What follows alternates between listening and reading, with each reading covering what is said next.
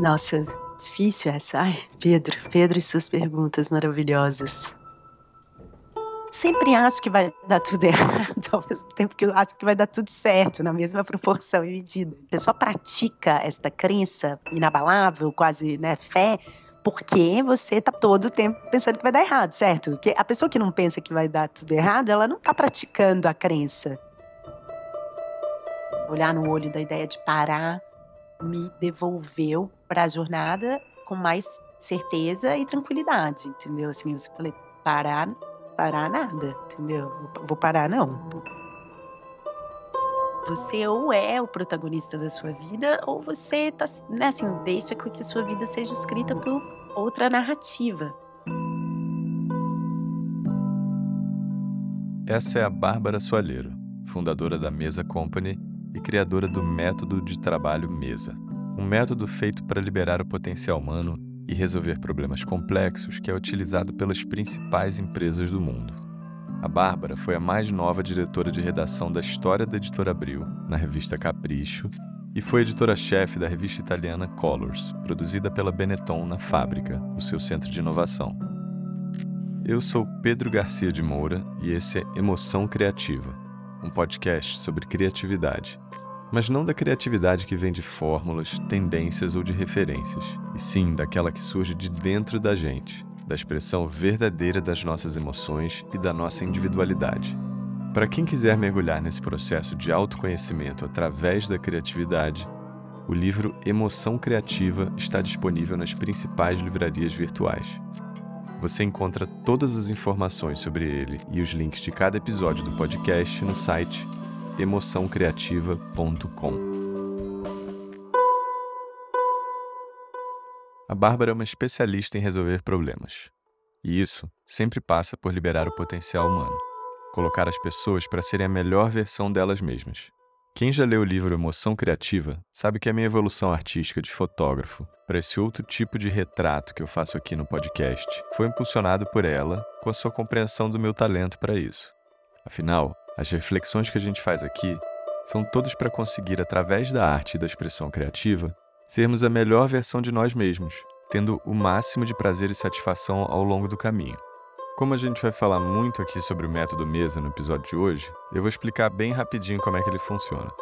O método é baseado em três elementos: um time formado por especialistas do mercado e gente da empresa ou instituição que tem um problema para resolver, uma liderança, que é responsável pela entrega do resultado, conduzindo o processo na cabeceira da mesa, e uma missão, para direcionar a entrega e servir como guia para os participantes.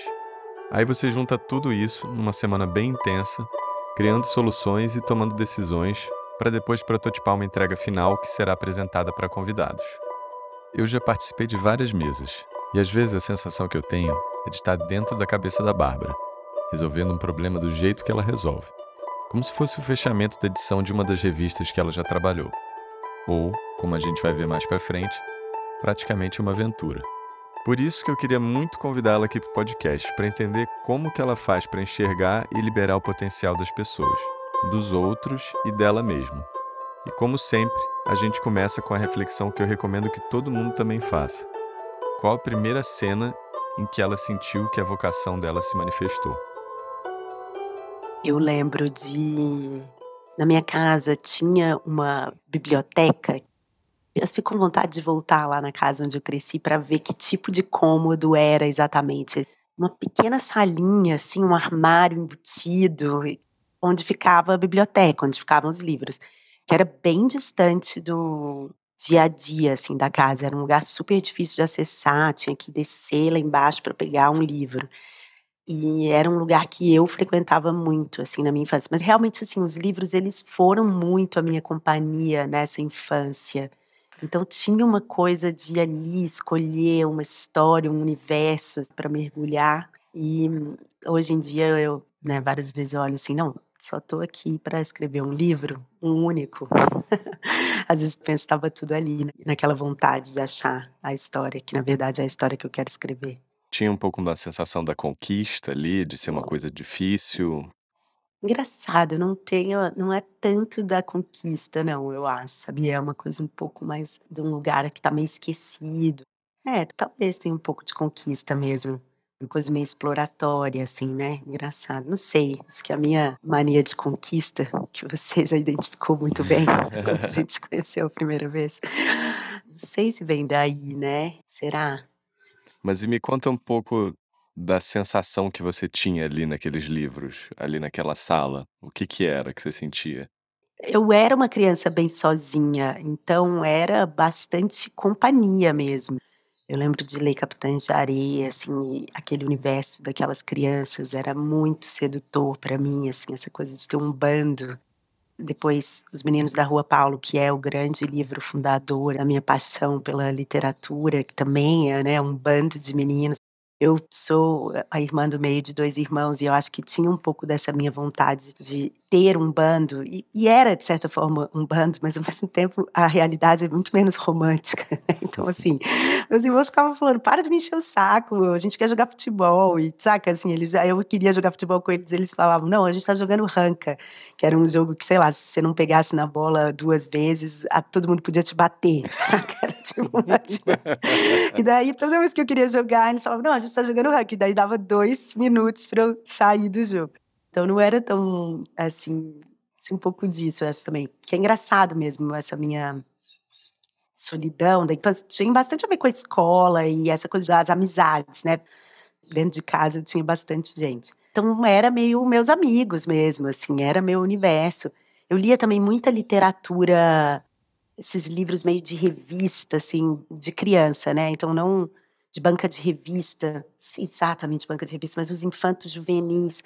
Tinha Uhum. sempre uma protagonista sempre conto, tem uma história muito maravilhosa, que tinha sempre uma protagonista ruiva nos meus livros, sabe, essa coisa da menina ruiva de sardas, que eu me identificava, né, eu era eu sou uma pessoa clarinha de sardas, mas eu também tinha essa essa obstinação, assim, pela melhor amiga ruiva, e tem uma história maravilhosa que eu tinha uma amiga no balé, chamava Fernanda, e a gente não era realmente amiga, mas ela era ruiva de sardas.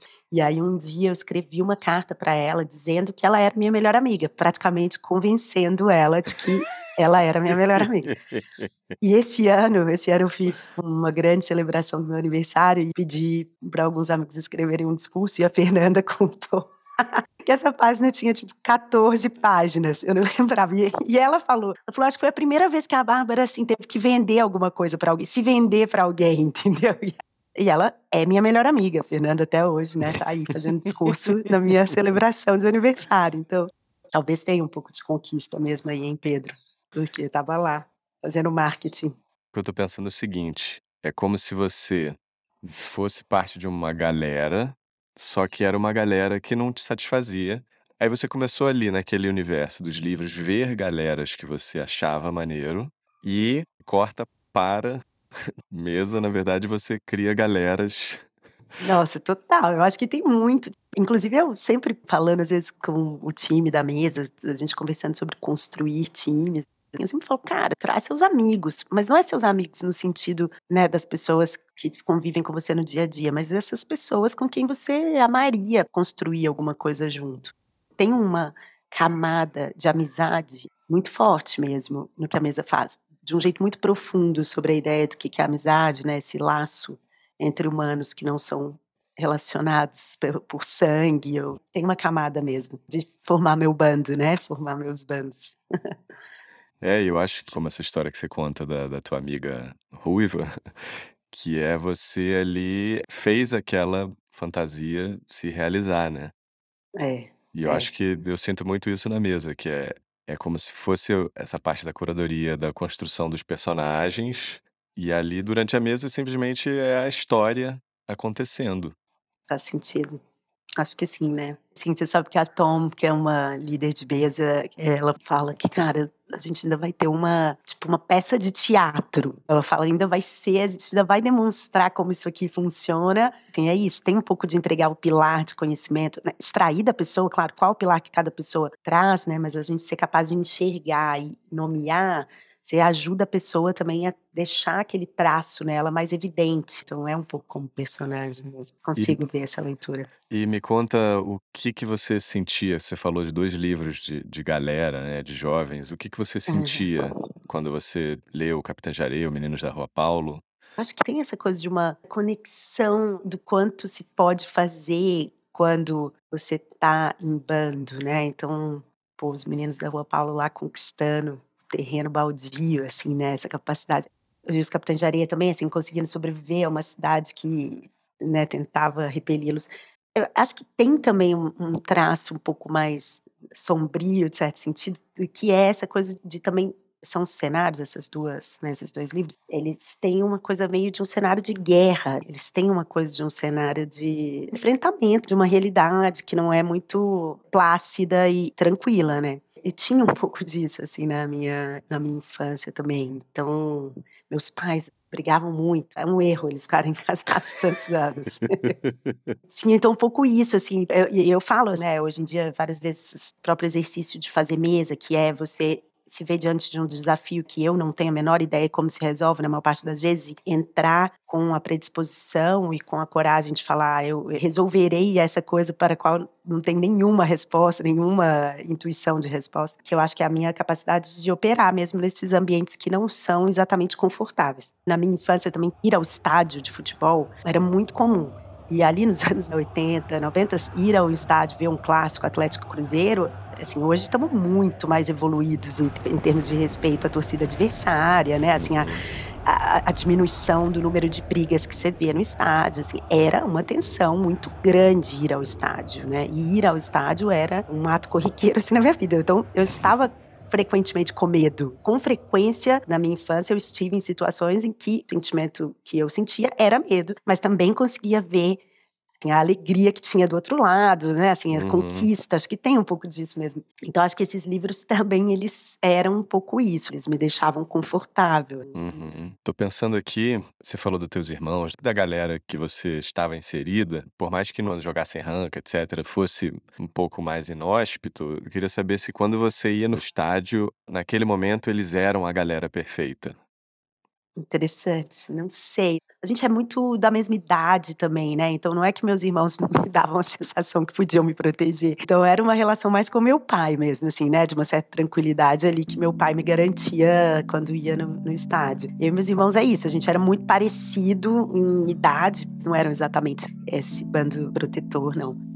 O que hoje é, né, assim, hoje é engraçado, porque a gen eu tenho mais essa sensação, assim, meus 3 irmãos são muito grandes, então hoje em dia eu sinto isso com os meus irmãos. Mas na infância era um pouco diferente. O fato de que era tão instável a nossa casa também gerava uma certa instabilidade entre nós. E foi com o passar dos anos, os meus irmãos foram se tornando mesmo uma unidade familiar mais sólida pra mim, né, porque ali meu pai e minha mãe não tinha solidez nenhuma. Então a gente foi virando a instituição família foi virando um pouco os irmãos. Mas é um pouco mais já quando a gente já consegue elaborar a partir dos, né, 12, 13 anos, quando a gente já consegue falar sobre sentimentos e tal, assim, na primeira infância mesmo, na segunda infância ali até começo da adolescência, acho que a gente estava meio desgarrado mesmo, e cada um tentando sobreviver.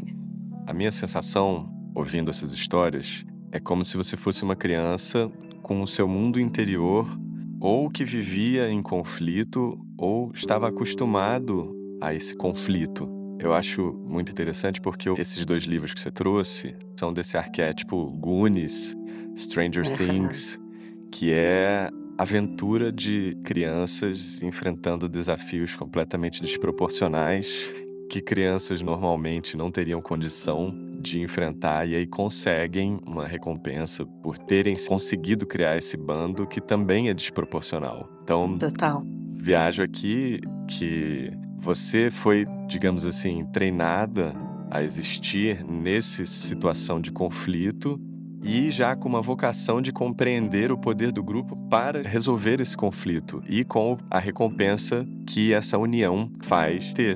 Imagino que isso é muito a mesa, né, porque a mesa é um lugar de conflito, no sentido de que, como você falou, é as respostas não existem, tem pessoas com visões, eh, cada uma puxando por um lado, é justamente essa dinâmica que proporciona chegar nesse lugar da recompensa, só que é como se você tivesse a vida inteira se preparado pra poder enfrentar uma situação difícil através da união do grupo.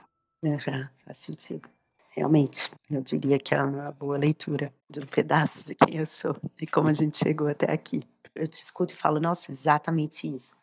Mas aí tem outros componentes também que entram. Ontem eu estava escrevendo sobre os jantares que a gente tem feito na mesa, que a gente faz ali desde 2018. E essa ideia também de que ao redor da mesa as pessoas elas criam uma conexão muito profunda, mas muito específica, né? A gente, por exemplo, sempre recusou um pouco esse lugar do círculo, da roda, porque a gente sente que ao redor da mesa, sentado assim numa altura e não no chão, por exemplo, com cabeceira, com alguém que realmente vai levar aquele grupo em uma direção, a gente sempre sentiu que isso cria uma conexão da ação, do fazer também, que é um aspecto super importante. E aí eu estava pensando que essa coisa da mesa tem muito de Minas Gerais, né, nesse estado de Belo Horizonte, onde eu cresci, onde nossa balada por muito tempo era realmente sentar ao redor da mesa com os pais dos amigos. É uma coisa que acontece muito em, em Belo Horizonte, assim, você fica bebendo com os pais dos seus amigos, aí você senta na mesa do almoço de domingo e fica, sabe? Bebe cerveja, experimenta cerveja,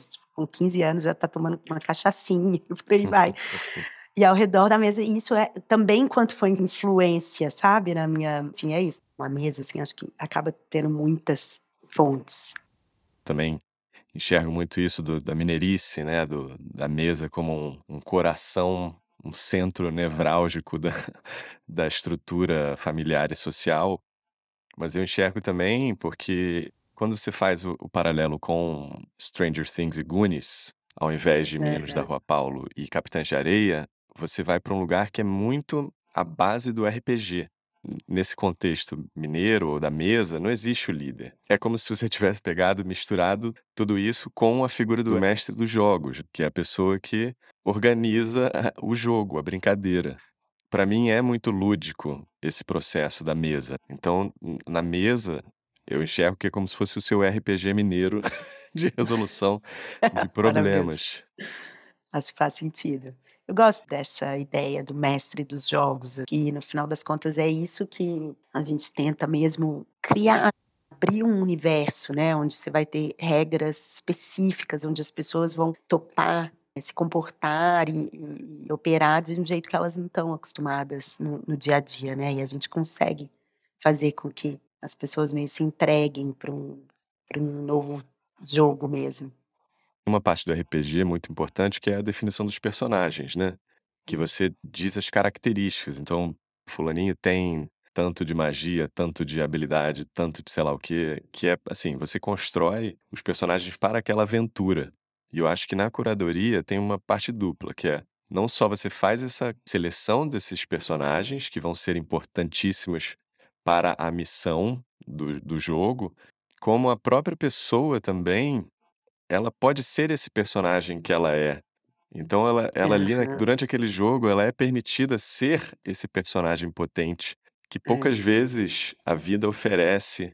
Então pra pessoa também é um tipo um cosplay da versão mais Aham. potente dela, que ela experimenta durante uma semana, que eu acho que por isso que tanta gente fica viciado em participar de mesa. Total. Eu acho que quem gosta muito de mesa é realmente quem enxerga essa possibilidade, que é isso, assim, você tem ali a oportunidade de ser o melhor que você é naquela coisa específica, né, pra qual você foi trazido, então eu acho que sim, concordo. É como se cada pessoa virasse meio que um arquétipo mitológico, profissional de si mesmo. Então é um uma possibilidade de experimentar uma fatia sua nu numa potência. É, exato, total, é isso é isso mesmo. Acho que eu mesma, assim, a quando sou participante de mesa, às vezes acontece, né, a gente faz mesa bastante mesa pra gente mesmo. Quando eu sou participante, acho uma alegria isso, poder falar: "Não, sou esse personagem aqui durante esses 5 dias, esses 4 dias". Nem Tipo preciso saber tanto, né, assim, e é e é muito interessante me entregar, assim, pra uma outra liderança, sabe. Dá um pouco de trabalho, eu dou um pouco de trabalho, né, pe pensa. Assim, também já aprendi que o melhor é deixar ter essa oportunidade de ficar no meu no meu pilar, na minha cadeira. Qual foi a primeira vez que a sua cabeça explodiu com alguma obra, de qualquer tipo? Livro, música, filme?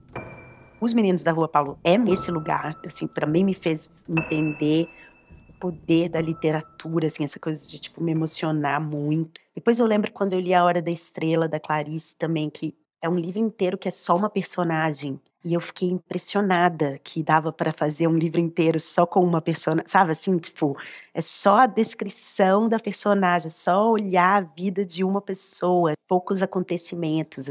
Tem uma coisa que me deslumbrava muito quando eu cheguei na fábrica, eu passei um tempo no Centro de Comunicação do Benetton, que pô, daí não é a primeira vez, mas de certa forma foi quando eu entendi, quando eu comecei a trabalhar junto com a turma de Interactive, né, a turma da, do código. Antes disso, na faculdade, a primeira vez que eu salvei uma parada num disquete, eu fiquei muito impressionada. Tipo assim, não foi uma coisa corriqueira para mim, saca? Eu fiquei muito impressionada. Voltei para casa e falei, cara, tem todo o meu trabalho nesse negócio. E aí depois, quando eu fui para a fábrica e via ali, assim, né, o João Wilbert codando e ele me chamava para ver o código e falava, olha esse código. Eu não entendia nada, mas eu falava, que foda. Tem um código que acende uma luz e esse tipo de projeto que a turma fazia na fábrica era muito criativo e livre. Ah, a gente está fazendo essa luz que quando aperta aqui acende na China, sabe? Uma capacidade de de lidar com o tempo e o espaço e a luz, sabe? Assim, essas coisas que pareciam tão conceituais, assim, para uma escritora, né? Uma pessoa que só tem esse texto como ferramenta. Lembro de ficar muito impressionada, assim, ver o João trabalhar também me impressionou muito. Você tem esse lance da escritura, né, mas você tem essa conexão com a realidade. Acho que desde a tua amiga que você transformou em melhor amiga através da escrita, até esse próprio processo da mesa como algo que como se fosse um livro de aventura, só que vivido.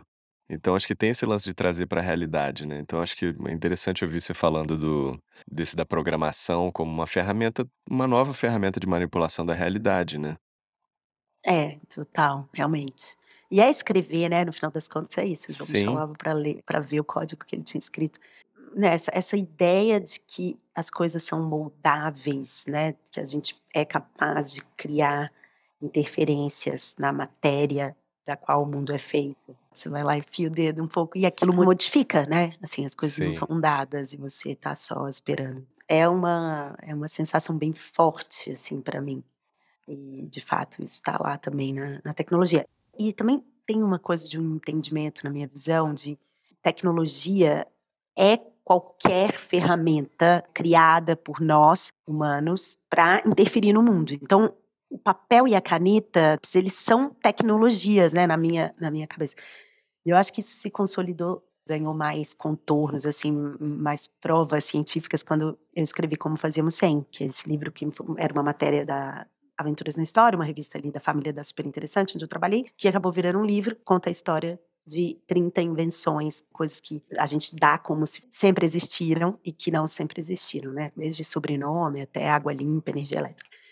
Aí você começa a ver a história do mundo, assim, você começa a ver que realmente nada está posto, certo? Assim, tá tudo sendo inventado, todo o tempo estamos decidindo se a gente cria coisas novas. E aí quando você vê a história da das novas tecnologias, toda coisa nova que inventar, né, que a gente já inventou, ela é recebida com uma uma dose de crítica muito grande, né, assim, tem um grupo de pessoas que, assim, nasceu para poder falar: "Isso aí não é bom o suficiente". E o o pessoal que está fazendo, você fala: "Cara, tô inclusive estou sabendo que não é bom o suficiente", entendeu, mas para chegar num lugar bom o suficiente, alguém está aqui começando. Então, de fato, eu acho que, assim, para mim todas as tecnologias elas servem nessa ideia de que elas têm que servir para ação, para uma coisa meio concreta. Quando eu escrevi Como Fazíamos Sem, tem uma história maravilhosa. Eu fui escrever sobre televisão, mas aí acabei pesquisando muito, né, todos os meios de comunicação e uma hora encontrei um manifesto dos moradores de Bagé, no interior do Rio Grande do Sul. E eles estavam reclamando, no momento que o rádio apareceu, eles fizeram um manifesto contra o rádio, porque diziam que o rádio ia silenciar uma manifestação maravilhosa do homem do campo, que era o assobio. Então, entendeu? Os caras estavam falando, cara, o, o, a rádio vai matar o assobio. Então, todas as vezes, e, e eu sou humana, portanto, eu toda vez que eu vejo uma nova tecnologia, a princípio eu penso que não, errado, errado, né? Eu sinto isso também. A mudança não é algo tão natural assim, mas muito rápido eu me lembro hoje em dia assim, eu sempre ancoro lá nos moradores de Bagé. Eu falo, eu não vou ser chefe do, dos homens poderosos de Bagé que resolveram sentar na prefeitura e escrever um manifesto. Eu leio muito, várias vezes, assim, me deparo com artigos e textos de gente criticando as novíssimas tecnologias. Eu só consigo ler moradores de Bagé, moradores de É natural também o medo que a gente tem da própria coisa que a gente pode construir. É muito interessante. Inclusive, em mesa, várias vezes eu vejo isso, assim, quando às vezes você está no meio ali do já no dia 3 dia 4, então, ou seja, no momento de já muita construção, assim, aí vem alguém e fala como se isso aqui, aquele, né, a mesa, aqueles cinco dias desse universo, não fosse a realidade. A pessoa dá uma leve detonadinha assim no que a gente está fazendo, dizendo não, mas isso aqui não vale de verdade, saca? E é, para mim, é um pouco parecido com isso. A gente tem um, um, certo medo do nosso potencial criador. Então é isso, a gente vê uma coisa que um humano criou e fala não é natural, é natural, entendeu? Assim, se somos natureza, é natural. Então, e aí é louco, porque de fato você fala, cara, mas então onde a gente chega? Uma fábrica no meio de uma floresta, por exemplo, é natural? E claro que eu também, né, diante dessa imagem, diante dessas cenas, você fala, não tanto. Mas aí, para mim, a, a pessoa que melhor me explicou qual é empecilho ou erro, talvez, nessa imagem de uma fábrica no meio da floresta, é o Neil Harbison, que é um, na verdade, ele é um filósofo, é o primeiro ciborgue reconhecido por um governo no mundo. E ele é um cara que tem uma antena no cérebro, porque ele tem um daltonismo muito, muito radical e ele precisa desenvolver um, um, jeito que ele consegue saber mais ou menos as cores a partir de vibrações que certas cores emitem e aí ele recebe direto no cérebro. Então você vê assim, você acha que é um cara bem da tecnologia, mas ele é um filósofo, na verdade, né? Só que meu tipo de filósofo, o cara que está testando em si mesmo, né? Que ele não está só pensando, ele está realmente testando. E a lógica do Neil é que a gente deveria eticamente, a gente só poderia inserir tecnologia em nós mesmos. No momento em que a gente derruba uma floresta para passar uma estrada e colocar um monte de poste de luz, por exemplo, a gente está interferindo né, num outro pedaço da natureza sobre o qual a gente não deveria ter tanta possibilidade né, de matar uma floresta inteira para passar uma estrada. E a ideia dele é que se a gente implementasse mais tecnologias em nós mesmos, então, sim, no lugar de criar postes de luz, a gente estivesse desenvolvendo modos como os olhos humanos podem se adaptar melhor à escuridão, a gente viveria, ele fala, por exemplo, imagina isso, como seria conviver com o firmamento todo o tempo.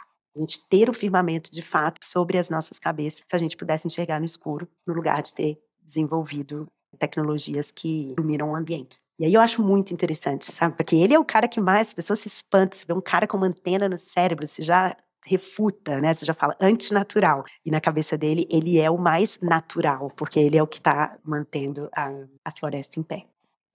Tô pensando aqui como, na verdade, isso é sobre, no fundo, a capacidade de lidar com esse medo, né? Que a É. tecnologia gera. Que eu acho que volta sobre aquilo que a gente estava falando de, enfim, resolver mesa, de lidar ali com os conflitos que você tinha. Eu acho que é, pessoas com teu tipo de história geram um tipo de pessoas capazes de estarem na vanguarda do desenvolvimento de tecnologia, porque tem essa capacidade de lidar com esses sentimentos que surgem com a inovação, né? Eu acho que por isso que mesa é um processo próprio, é um processo autoral de desenvolvimento de inovação. É, acho que faz sentido, cara. Eu nunca tinha pensado desse jeito, mas eu acho que realmente, se você não tem coragem de enfrentar o medo que vai vir, você vai sempre fazer a mesma coisa, você sempre vai jogar no lugar seguro. E é isso, né? Assim, a gente, ao treinar líderes de mesa, o que a gente está treinando as pessoas é para ser capaz de dar um passo para frente, mesmo quando não tem nenhuma rede de segurança, quando você não sabe de fato a resposta. Então, acho que tem um pouco disso mesmo, é uma capacidade de operar no, no medo. A gente, a gente tem essa sensação mesmo, à, medida que a gente vai entendendo como identificar líderes de mesa, tem um pouco de pessoas que já deram um salto no desconhecido sabe? Em alguma medida já fizeram algum movimento de que, assim, ou uma mudança muito brusca de carreira ou de vida pessoal, que romperam com alguma coisa sem ter certeza do que vinha. No fundo, é sempre sobre isso, é como é que lida com o medo. Mas eu acho que também, no fundo, tem todo mundo tem um pouco de fé, né? O que você pensa como fé que tem uma camada espiritual, mas não é só na minha cabeça quando as pessoas falam fé, né? Não é só espiritual, religiosa. Tem uma coisa assim de uma crença, certo? Você, você vai ouvir outro dia. Tive o prazer de conversar com um cara que chama Dove, esqueci o sobrenome dele, o cara que inventou o USB.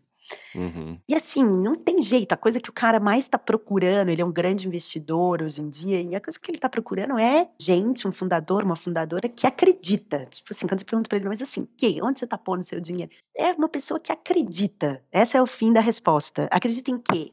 Acredita, entendeu? Assim, acho que nesse lugar da crença de que nem tudo vai ser lógico, o seu cérebro lógico não é fim em si, existe algo que é mais transformador e está mais assim nesse lugar de crença, fé. É, eu acho que é, isso é uma coisa um pouco comum aos excelentes líderes de mesa, porque você tem que dar um passo num momento em que você não sabe o que fazer para você chegar no mesmo resultado que você vai fazer. No momento que você tem uma dúvida muito grande, pensa que você está muito vulnerável, no nosso caso ali, né, no nosso tipo de cenário, né, os melhores profissionais do mundo e uma pessoa que está te pagando e dedicou cinco dias da vida e parou o time dela inteiro e está todo mundo, né, assim, tem uma expectativa e você não sabe o que fazer. Você realmente não sabe. E aí o que você faz é dar um passo para frente, é falar: não, a gente vai, a gente vai continuar. E, às vezes a gente não tem nem vocabulário para direcionar o time em alguns momentos específicos de mesa, né? A gente tem uma líder muito jovem, muito maravilhosa, que é o máximo. Uma vez eu vi ela fazendo, ela falou: "Eu não sei o que você vai fazer, mas eu quero que você volte aqui com alguma coisa feita, alguma coisa bonita". E aí um, um dos participantes foi lá e tipo assim, me fez e destravou. E, e eu olhei assim, emocionada, eh, né, com a estatura e a qualidade da liderança da Kemily, que inclusive eu acho que em outras, outras pessoas menos treinadas para entender o que, que é de verdade chegar num lugar que você nunca, sem fórmula pronta, talvez achassem pueril, achassem bobo, achassem pouco profissional ouvir a Kemily dizer eu não quero saber o que você vai fazer. Você vai voltar daqui a 15 minutos com uma coisa feita, uma coisa bonita para mim, que sou muito treinada há 11 anos, a ver os melhores profissionais do mundo trabalhando e saber o que, que, que faz uma pessoa sair desse nó sem resposta e chegar em uma resposta excelente, é a melhor instrução que eu já vi. E, e, algumas pessoas podem dizer, mas essa instrução não é nada. Não, essa é a instrução da crença, essa é a instrução da fé, entendeu? Essa é a instrução de que faz a pessoa ir lá e tirar de dentro dela algo que tem valor. Né? Você está ali, mestre três dias com todas as informações que você precisa. É uma crença no fazer, né? É uma crença no fazer. É, é exatamente. Você sabe que esses dias também eu Alguém me perguntou, a Sandra Chemin, que é uma, uma pessoa que trabalhou com a gente por um tempo na mesa ali em 2015, foi a primeira vez que a gente teve uma ajuda assim de uma profissional estruturando a mesa, ajudando a entender né, essa estrutura, organograma, funções. E aí outro dia eu fiz um post sobre a mesa que a gente fez na fábrica e ela me mandou um áudio e ela me perguntou assim, né, um pouco o que, que eu tinha sentido, essa coisa de um retorno, né? A fábrica foi um lugar muito importante na, na minha né, juventude tardia ali já nos, perto dos 30. E eu falei para ela, cara, nem sei, né? Não tinha refletido. Eu falei, não, acho que no final das contas, assim, o que eu mais sinto é como que eu gosto e me meto sempre nesses ambientes onde eu tenho que fazer muito. Porque você pensasse um pedaço de quem eu sou é uma executiva de uma empresa global que trabalha com os melhores profissionais do mundo. Eu podia estar assim, voando de business e ficando em bons hotéis e falando que bonito isso aí que vocês estão fazendo, time. No entanto, eu vou lá, pego um avião sozinha, vou para vou para Treviso, carrego a mesa, coloco no lugar certo, tira, é, assim, é, tira a foto, aí escolhe o restaurante, pega a notinha, joga no Brex, entendeu? Assim, é uma coisa, é muito o, o lugar que eu amo tá, né? Assim, eu, eu, eu, lembro, por exemplo, também quando a gente foi fazer a gente foi fazer um, um, projeto que chamava Summer House, que foi uma casa que a gente teve lá em Nova York durante três meses, em 2019. E quando eu cheguei na casa, estava o Ian Scabia, que é nosso fotógrafo, documentarista, um dos nossos documentaristas clássicos, assim, e a Lígia Giatti, que é líder de mesa Estados Unidos, né, assim, nossa executiva americana. E eles estavam montando a beliche dos meus filhos, que na casa que a gente ia ficar. E eu lembro de ver essa cena, eu tenho uma foto parar e falar: "Cara, olha que doideira", entendeu? Olha o tipo de empresa que a gente é, a gente está aqui montando a a cama das crianças nessa casa, mas com muito amor, entendeu? Assim, não é uma ideia de que no futuro não faremos isso, não, é quanto mais o futuro vem, mais a gente fala: "Não, o que eu vou inventar agora? Agora eu vou inventar que a gente vai fazer uma casa, que a gente vai junto montar e que a gente vai para Treviso carregar uma mesa de 18 quilos", sei lá, 18 180 quilos, a mesa mais pesada que eu já carreguei na vida, sabe, assim, e vai fazer isso com essa alegria. Então, é é realmente uma crença no fazer, entendeu? O que que é mais importante? É o, né, o mérito, é sentar nesse lugar intocável do mérito ou é realmente pegar e fazer? Quando você tá falando, eu tô ouvindo muito uma congregação que tá ali trabalhando pela palavra do fazer. É isso. Sacou? Que não importa, é sobre uma fé, uma crença e o interessante, porque você falando também, eu tô conectando muito com esse um último papo que eu fiz aqui com o Luiz Lobianco, que ele tem uma ética de trabalho muito do teatro, que o teatro também tem essa coisa da congregação, que é uma Aham. fé maior do que você. E aí isso te dá uma uma humildade no trabalho, uma questão já que vem intrínseca sobre companheirismo, sobre divisão de responsabilidade, sobre estar todo mundo junto, que eu eh, vejo muitas similaridades aí nessa nessa história e nesse rolê da mesa. É, faz sentido. Acho que sim. Eu mesma, outro dia, estava com um desafio para comunicar uma mensagem, assim, para o time de líderes e fui falar com uma atriz mesmo, fui falar com a Carolina Manica, porque eu falei: "Cara, eu queria eu acho que tem um lugar onde, né, assim, um líder muito sênior de mesa que tenta passar seu conhecimento para líderes que estão chegando, e e é um lugar um pouco desconfortável às vezes, porque parece que é tudo que não que não são conhecimentos científicos, parece, né, assim, às vezes um líder que chegou há pouco tempo, ele acha que, assim: "Ah, isso aí é só o jeito de tal pessoa, não é um" e e tá um pouco no diretor de teatro que tenta fazer com que um ator, né, quando ele fala assim: "Não, mas não tá verdadeiro o suficiente ainda, né, assim, você não chegou no personagem". E e como ele sabe? Ele sente, certo? Ele ele te diz se você confia ou não confia. E a Carolina falou: "Não, o mais natural, você ouve a primeira vez, você rejeita, né, você você fala: 'Nossa, essa pessoa não sabe', assim, a primeira coisa que seu cérebro quer te dizer: 'Essa pessoa não sabe o que tá dizendo'". Só que é isso, com o passar do tempo e e a consciência, né, de que na verdade aquele diretor ou, né, aquele líder mais sênior, tá a serviço não do próprio ego, mas de verdade desse, né, ou desse personagem, no caso do teatro, dessa história ser contada, ou no caso, né, da mesa, assim, dessa possibilidade de chegar numa solução real, isso acaba fazendo com que as pessoas entendam mesmo que não é não é o lugar do ego. Qual foi o seu momento mais emblemático de plenitude criativa, ou plenitude do fazer, para trazer um pouco mais para o teu teu repertório, onde você sentiu que o que existia dentro de você estava se materializando, estava se transformando em expressão? Cara, eu acho que a vez que eu mais senti isso foi 2021 ou 19 para 20, que a gente estava passando férias ali, né, de fim de ano com as crianças e eu comecei a escrever uma história para as crianças, assim, um pouco ali eu tenho 3 meninos, a gente estava numa casa com amigos que têm 2 meninos, então era um bando de 5 meninos, e eu lembro muito de sentir, assim, um negócio fora do corpo, entendeu? Assim, fora do transe mesmo, que na própria mesa jamais senti, assim, nesse nível, sabe. Eh, escrever história para os meus filhos, assim, acho que me deu é engraçado, assim, é toda coisa da vida maternal, um pouco, né, da vida doméstica, assim, com as crianças é é muito inspiradora para mim e ela me dá os meus melhores poemas, meus melhores textos e por aí vai.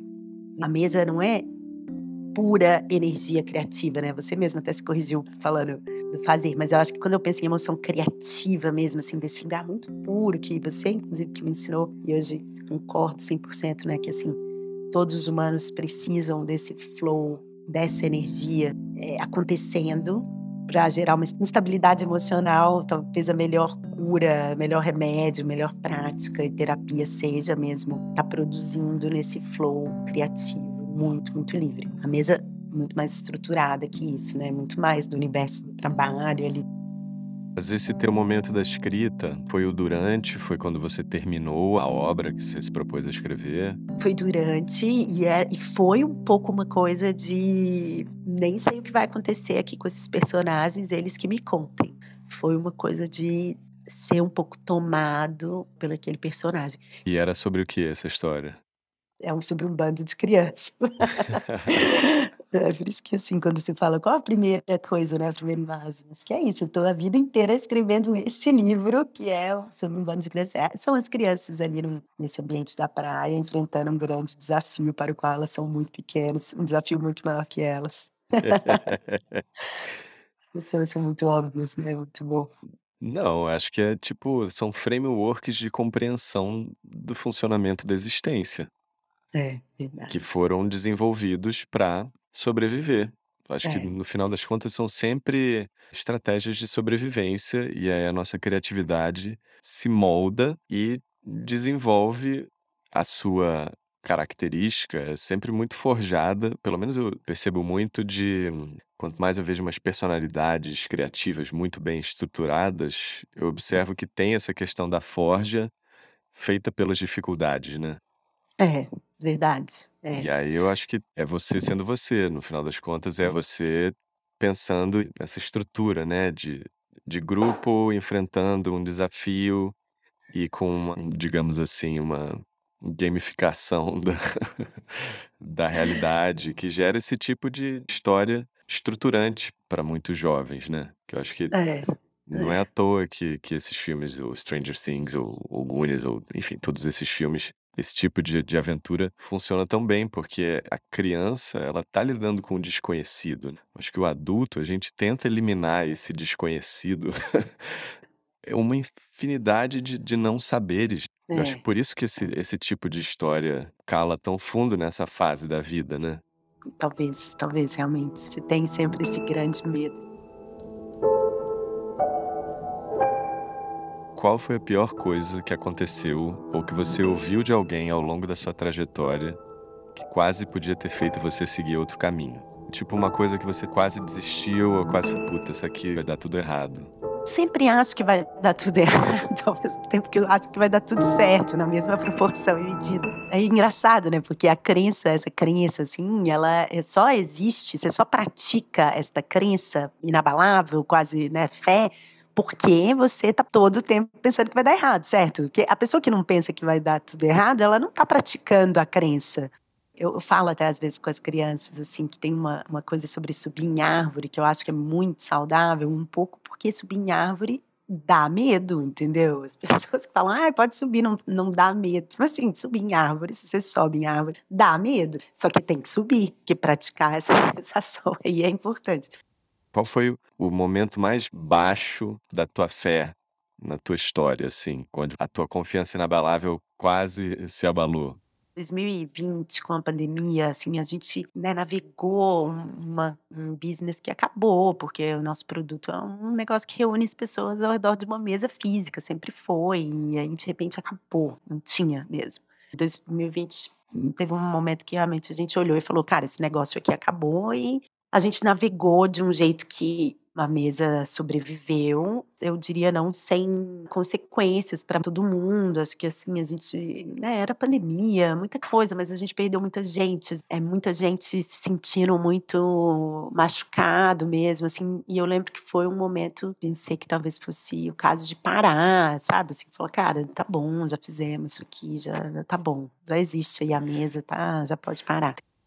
Tem um pouco da crença mesmo, porque o contexto você tá com muita frequência escutando as pessoas apontarem o dedo pra aquilo que ainda falta, certo? Eh, e eu digo isso, assim, sendo eu também, aponto muito o dedo das coisas que eu todos nós temos essa inclinação de falar: "Não, não tá bom o suficiente", mas enfim, então ali foi, ali foi um momento, eu lembro de acho que a Lígia, minha sócia parceira, que estamos aí há anos construindo juntos, teve um momento que ela falou: "Cara, acho que eu quero parar de fazer isso aqui", e ali pra mim foi realmente muito duro. A Gil, Juliana Tatini, nossa sócia também, se ou saiu com a melhor, ela falou pra Lígia: "Lígia, você é tipo o Paul, se você sair, aca" entendeu? Tipo assim, não tem os Beatles sem o Paul, então assim, não sai, não para com essa bobagem, entendeu? Tipo assim, o que que você tá falando? Sair, sair da onde, entendeu? Não isso aqui é você e tal, enfim. Acho que é isso, assim, acho que eu tenho essa necessidade e e essa sorte, portanto, na minha visão, de construir junto com muita gente, né. Falou aqui algumas vezes sobre a mesa, né, sobre, assim, esses momentos da mesa que a gente reúne um time e resolve um problema, mas existe a empresa mesa, né, mesa Uhum. company, e nesse lugar eu também tenho um time grande de gente que vem junto. Você sabe que a gente foi engraçado, a gente estava trabalhando com uma organização nos Estados Unidos agora que é lida com o universo da educação, então é muita complexidade, e ontem a gente fez uma reunião e uma pessoa falou: "Não, você precisa ver o organograma aqui, entendeu? Tudo tudo são círculos intercalados", eu falei: sei bem, sei bem, eu também queria um organograma que são círculos intercalados. E tem uma dificuldade, né? Essa coisa de ser um bando tem complexidades também. Mas enfim, então eu sinto que eu tenho essa sorte. Eu acho que na hora que esse bando bambeia, né? Assim, se, se um de nós perde a fé, assim, desse núcleo mais duro, mais perto, ele é, me dá uma bambeada também. Uhum. Ao mesmo tempo, eu aprendi, assim, essa coisa de falar, olhar no olho da ideia de parar, me devolveu para a jornada com mais certeza e tranquilidade, entendeu? Assim, eu falei, parar parar nada, entendeu? Vou parar não, pode deixar, vou continuar mesmo, é errando e fazendo e consertando, mas parar tá longe de ser a, a resposta. Voltando à tua primeira resposta dos livros, que hum, talvez o, o Meninos da Rua Paulo e o, o Capitão de Areia foi uma primeira vez que você tomou contato com um tipo de hierarquia diferente. É, talvez mesmo. E era um pouco sem hierarquia também, né, eu acho que é isso, são dois exemplos de os pais, a hierarquia existente, porque ela existe com com os Capitães de Areia nem existia, né, mas ali no Os Meninos da Paulo, não é que eles não têm mãe, mas eles driblam aquilo ali e eles estão, né, se autorregendo, acho que tem uma coisa de autogestão. É, né, quase como se fosse também além de todas essas camadas, porque eu acho que uma obra para ser marcante é porque ela conecta muito profundamente com vários aspectos da É. pessoa. Então eu eu Aham. enxergo muito essa também você como se fosse tomando contato pela primeira vez com esse tipo de hierarquia diferente do que é uma hierarquia que a gente está acostumado, que é a hierarquia da casa, né, seja É. pelos pais ou por irmãos. Qual foi a coisa mais importante que você já ouviu de alguém, que pelo contrário te ajudou num momento desse de questionamento da tua fé? Cara, eu troco muito, assim, com o Martini ali, né, o Roberto Martini, meu sócio, e ele sempre assim, eu acho que tem uma coisa da calma, da "é assim mesmo". Acho que a coisa mais importante é "é assim mesmo". E e foi engraçado que passou um tempo, eu tive logo assim, né, depois desse momento mesmo que eu olhei no olho da ideia de parar, um tempo depois eu e a Ig, que é uma grande amiga, que é uma grande empresária, que também está construindo um negócio muito grande, né, assim, eu sempre falo: "A Ig é a pessoa com mais crença que eu conheço, né, com maior visão, uma visão muito grande e caminhando para chegar lá". E ela um dia me ligou com essa mesma nesse mesmo lugar, assim, que eu estava, né, que eu tinha estado alguns meses antes, e foi muito bom poder dizer isso: "Tá tudo bem". É assim mesmo.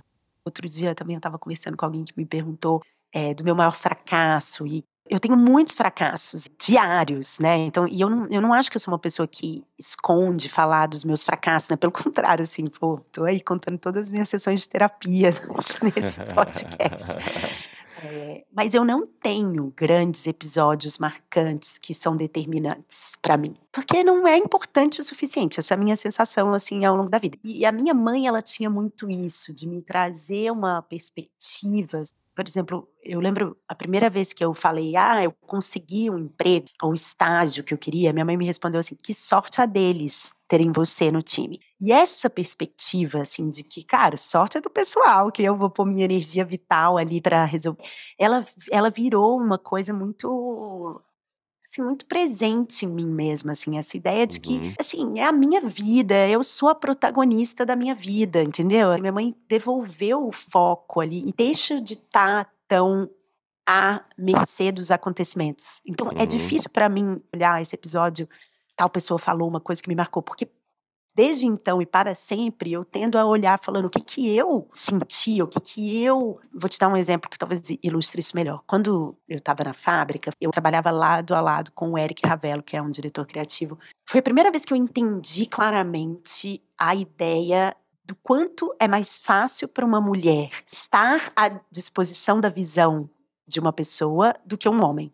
O modo como eu trabalhava com o Eric, eu acho que ele era mais difícil seria mais difícil para um homem estar na minha posição, porque era uma coisa de fazer a visão daquela outra pessoa ser a melhor possível. E eu acho que esse é um jeito de contar que ele é muito dessa história de me ver como protagonista, entendeu? Porque assim, eu não estava muito parada prestando atenção nos momentos em que, putz, é claro que tinha uma situação um pouco machista e os caras chamavam só o Eric para reunião, por exemplo, entendeu? Sendo que eu estava fazendo aquele tanto do trabalho. Não é o modo como eu narro esses episódios para mim mesma. Não é, entendeu? Eu falo, nossa, é mais, eu achava mais interessante refletir como que interessante a minha capacidade de me colocar à disposição de uma outra visão. Então, uhum. para mim é difícil, é, é, isso. Eu sou uma mulher empreendedora brasileira com uma empresa global. Sim, os episódios de, né, os momentos em que claramente é uma estrutura maior que eu é um obstáculo são muitos, múltiplos o tempo inteiro, eu poderia listá-los.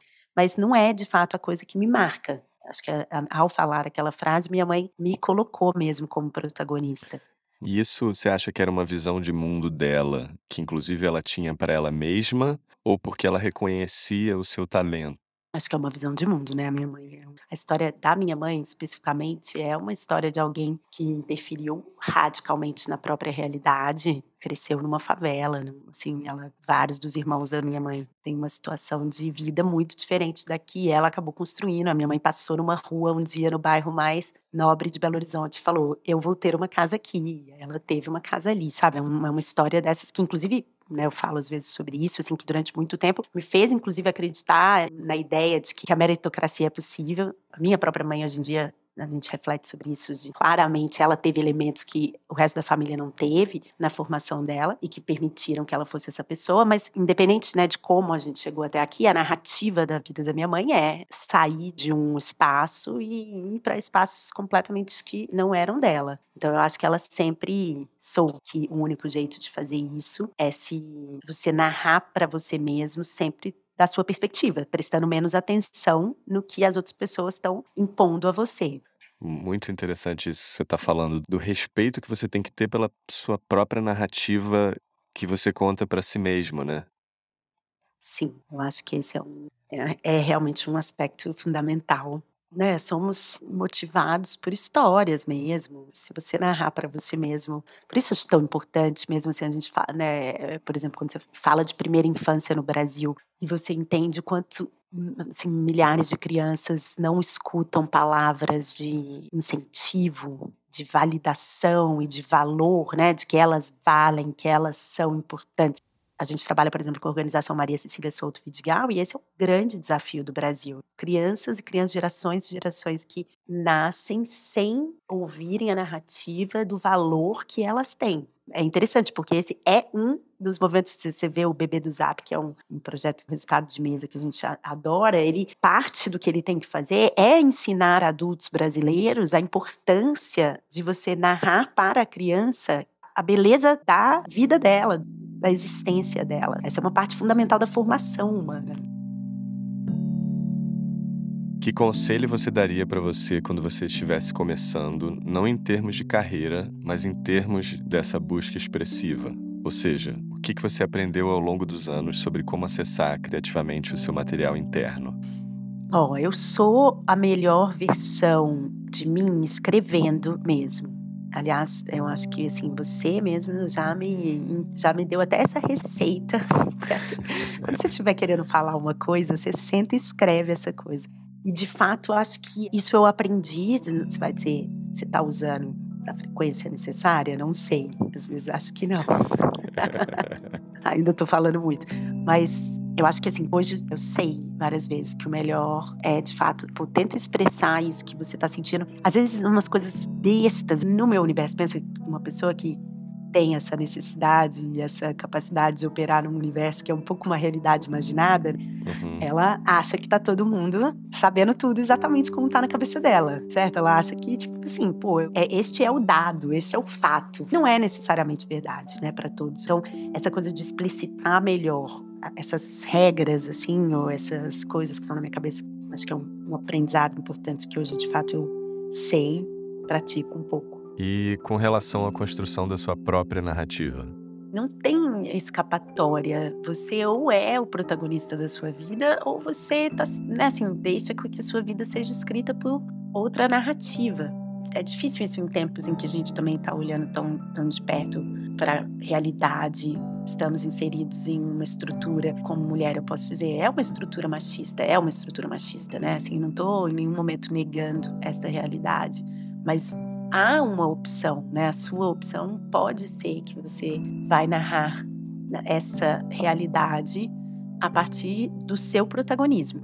A realidade está posta, ela existe. Na minha visão, você tem que estar trabalhando para alterá-la em direção ao que você mais quer que ela seja. E o único jeito de fazer isso é se você realmente se ver como protagonista, porque aí você tem a capacidade de agir, né? Aí você tem a capacidade de transformar a história, de levar o rumo de uma história para um lado ou para o outro, né?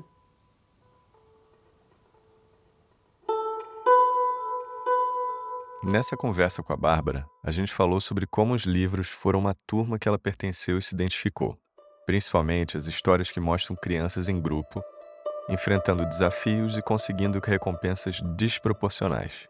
Vimos como esse foi o jeito que ela conseguiu lidar com o medo durante a sua infância, seja das tensões familiares ou dos estádios de futebol, e como isso fez com que ela se acostumasse com a atenção necessária para produzir inovação. Vimos também como o seu dom de contação de história se fundiu à sua crença primordial no fazer, se voltando para a construção da sua realidade e dos que estão ao seu redor. Eu aprendi com a Bárbara que, apesar de não termos o controle da vida, temos o controle da narrativa que a gente conta para nós mesmos. E que quando a gente se coloca como protagonista, a gente tem muito mais chance de conduzir a nossa história na direção da nossa potência. Você pode ver mais informações sobre a Mesa Company e o método Mesa no site mesa.do e acompanhar as colunas que a Bárbara escreve na revista Fast Company. Se você gostou desse episódio, você pode seguir e dar nota na sua plataforma favorita. Se você acha que alguém que você conhece pode gostar do tipo de reflexões que a gente faz por aqui, compartilhe. Você acabou de ouvir Emoção Criativa. A edição e mixagem é feita pelo Vitor Marques e a trilha que você está escutando foi composta especialmente para esse podcast pelo Lucas Vasconcelos, o nosso convidado do primeiro episódio. Você pode escutar a gente em qualquer uma das suas plataformas favoritas. Eu sou Pedro Garcia de Moura, muito obrigado por acompanhar esse episódio e até a próxima.